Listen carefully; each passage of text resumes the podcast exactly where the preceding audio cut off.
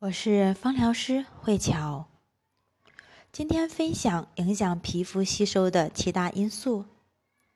最近遇到一位方友，他的皮肤对精油、植物油的吸收率很低，一滴清爽的复方油按摩在脸上都觉得很油腻，无法吸收。按照常理来讲，一般面部护理两到三滴比较合适。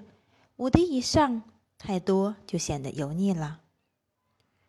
查阅了有关的资料，总结了一下影响皮肤吸收精油的因素：一是角质层厚薄的问题，角质层薄吸收速度快，厚的话吸收慢。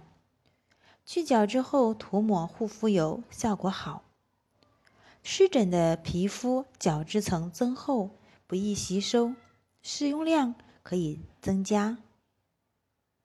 干疹的皮肤角质层薄，同样剂量可能会刺激皮肤，应当减少。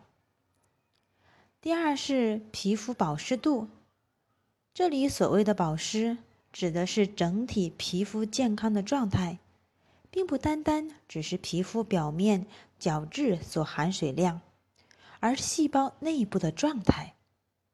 健康皮肤内部水分充足的状态下，精油容易被吸收；过于干燥时不易吸收。在洗完澡后，皮肤温度湿润情况下使用油，渗透力会更高。尤其是全身涂抹精油后泡澡，不但吸收快，也不会使衣服沾染上精油的味道。现代人经常待在空调内，皮肤过于干燥，精油渗透比较差。改善的方法就是多喝水，由内增加身体的含水量。第三是覆盖，可以提升两倍的吸收量。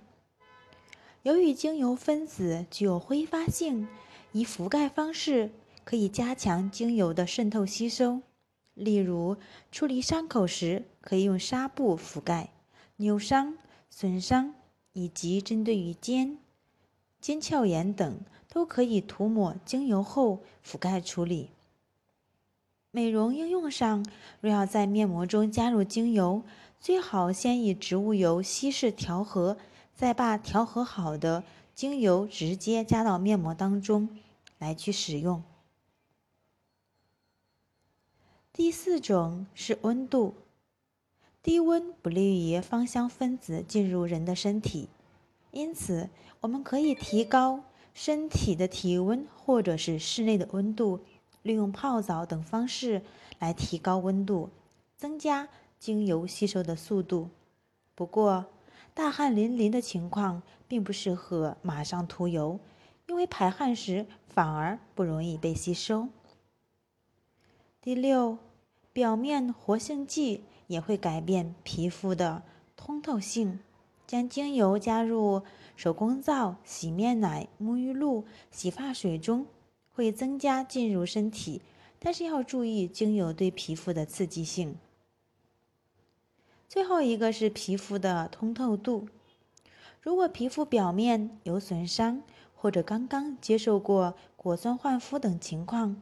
皮肤角质层处于无防备、完全开放的状态时，精油的渗透度比较快，可能会增加它的刺激性。此时应该是降低使用剂量。如果你有关于精油和手工的问题，可以加我的微信。今天我的分享到此结束。